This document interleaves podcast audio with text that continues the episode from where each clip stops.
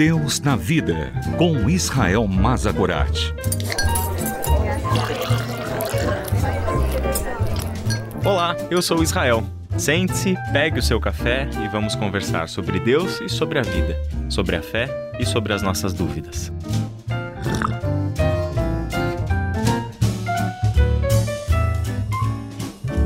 Se for da vontade do Senhor, espero enviar-lhes Timóteo em breve para visitá-los. Assim ele poderá me animar, contando-me notícias de vocês. Não tenho ninguém que se preocupe sinceramente com o bem-estar de vocês como Timóteo. Todos os outros se preocupam apenas consigo mesmos e não com o que é importante para Jesus Cristo. Mas vocês sabem que Timóteo provou seu valor como um filho junto ao Pai, ele tem servido ao meu lado na proclamação das boas novas. Sempre que eu me deparo com essas palavras do apóstolo Paulo, eu sou renovado no meu ânimo na fé, justamente porque temos no exemplo de vida de Timóteo um dos mais claros personagens bíblicos que mostraram de forma prática, vivencial, o poder transformador do Evangelho. Aqui, como lemos, Paulo descreve-o como um jovem exemplar porque ele tem um diferencial. Ele estava mais atento aos interesses e às necessidades das outras pessoas do que olhando para os seus próprios interesses e necessidades. E como isso é uma mudança de perspectiva gerada pelo Evangelho e pelo Espírito Santo de Deus que habita em nós.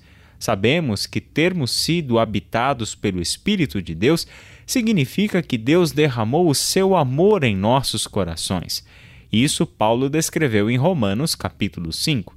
Ou seja, agora nós somos movidos por este amor que vem do próprio Deus, nos alcança para alcançar os outros.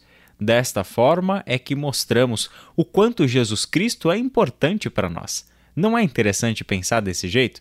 Muitos cristãos acham que mostramos a importância de Jesus Cristo com as coisas que falamos a respeito dele, com a nossa frequência nos cultos e celebrações, com as músicas que nós cantamos em honra ao seu nome, mas nos esquecemos do primordial.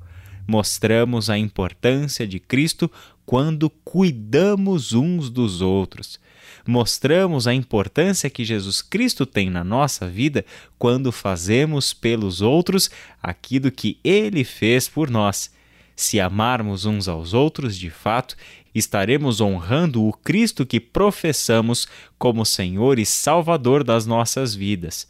Justamente desta forma é que Timóteo decidiu viver. É importante perceber que quando Paulo descreve Timóteo desta forma, como alguém que, diferente do seu contexto, do seu entorno, em que todos estavam buscando os seus próprios interesses, este jovem Timóteo buscava os interesses de Jesus Cristo e mostrou isso servindo a igreja, dedicando a sua vida ao trabalho missionário, ao cuidado e ao pastoreio de pessoas, dedicando a sua vida a outras pessoas. Isso significa que o jovem Timóteo havia assimilado a vida exemplar de Jesus Cristo, descrita por Paulo nos versículos anteriores. Se você tiver curiosidade, Filipenses capítulo 2 de 1 até 11. Portanto, Timóteo é mais uma dessas provas vivas de que viver segundo o ideal do reino de Deus é totalmente possível desde que nos entendamos corretamente, desde que ser um discípulo de Cristo não seja a mesma coisa que ser praticante de uma religião. Que ser um discípulo de Cristo não seja sinônimo de frequência em cultos dominicais. Não que estar na igreja não seja importante. Não que fazer parte de uma comunidade de fé não seja importante. É primordial na realidade só que ela não resume o discipulado de Cristo. Ela é importante para o processo de formação do discípulo, mas não pode ser sinônimo de ser discípulo de Cristo. A vida na comunidade de fé tem sentido quando promove Cristo em nós, ou seja, quando forma Cristo nas pessoas da comunhão cristã. Na medida em que o discipulado acontece, temos que ir observando a nossa própria vida em processo de transformação, de arrependimento em arrependimento, de mudança de valores em mudança de valores, até que tudo aquilo que professamos como nossa fé seja assimilado e seja colocado em ação. O nosso testemunho de vida é a maior prova da veracidade do Evangelho. A maneira como nós vivemos, seja ela exemplar ou não, é uma prova da qualidade da nossa fé e da importância que Jesus Cristo tem para nós. Por isso, devemos estar atentos aos interesses de quem? De nós próprios ou aos interesses de Jesus Cristo?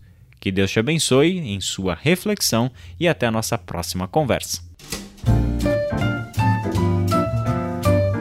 Deus na Vida, com Israel Mazakorat.